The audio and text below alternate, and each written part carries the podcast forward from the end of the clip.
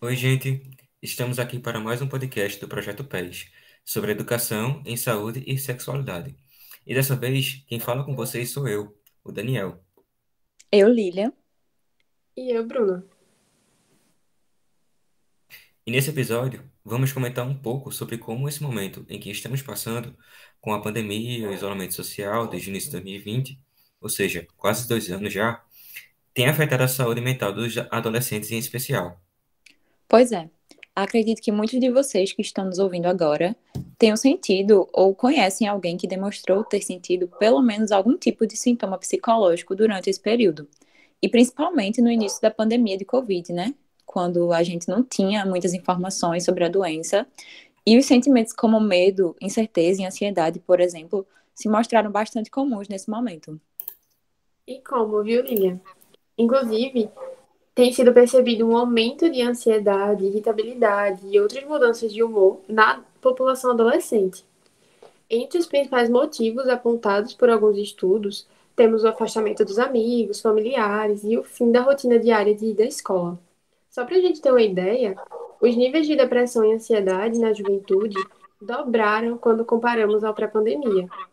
Sabemos hoje, por exemplo, que um em cada quatro adolescentes, ou seja, 25% da nossa juventude em todo o mundo está experimentando sintomas de depressão clinicamente elevados, enquanto que um em cada cinco, ou seja, 20%, está experimentando sintomas de ansiedade elevados. Eu também vi algo sobre isso, Bruno.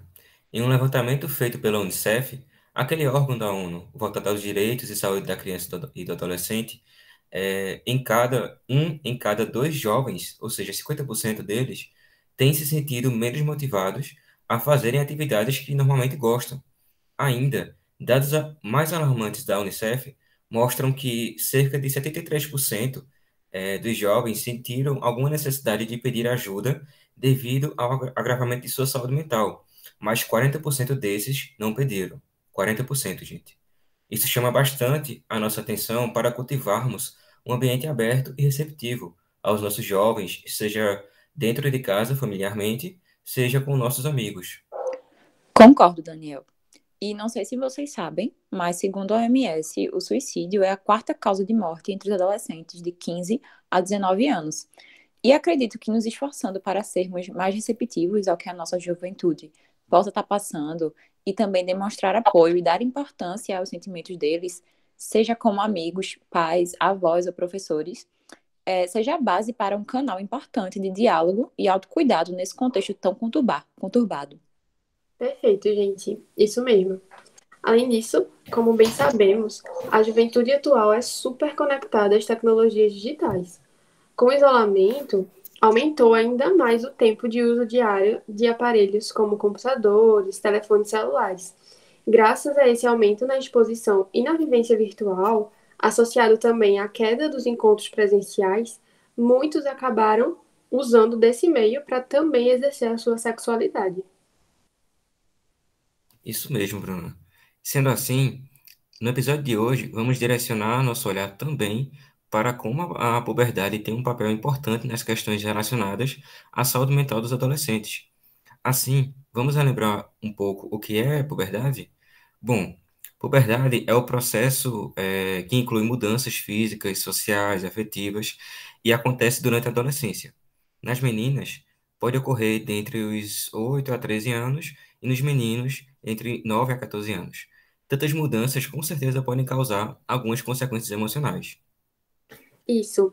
Daniel, também é bom esclarecer que a adolescência acaba sendo um momento muito importante para o desenvolvimento e manutenção de hábitos sociais e emocionais que estão também diretamente relacionados com o bem-estar mental.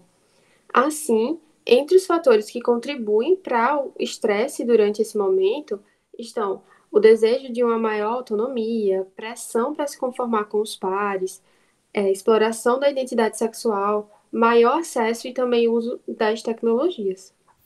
Pois é.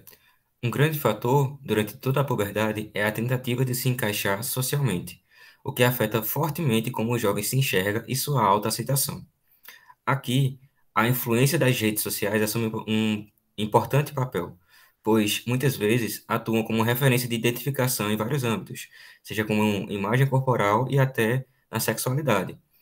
Nesse contexto, normas de gênero rígidas e inflexíveis à diversidade podem aumentar o sofrimento emocional do adolescente, uma vez que a adolescência, por si só, já é um período marcado por instabilidade emocional. E a presença de conflitos pessoais é, que levam o adolescente a refletir e buscar sua identidade física e psicológica.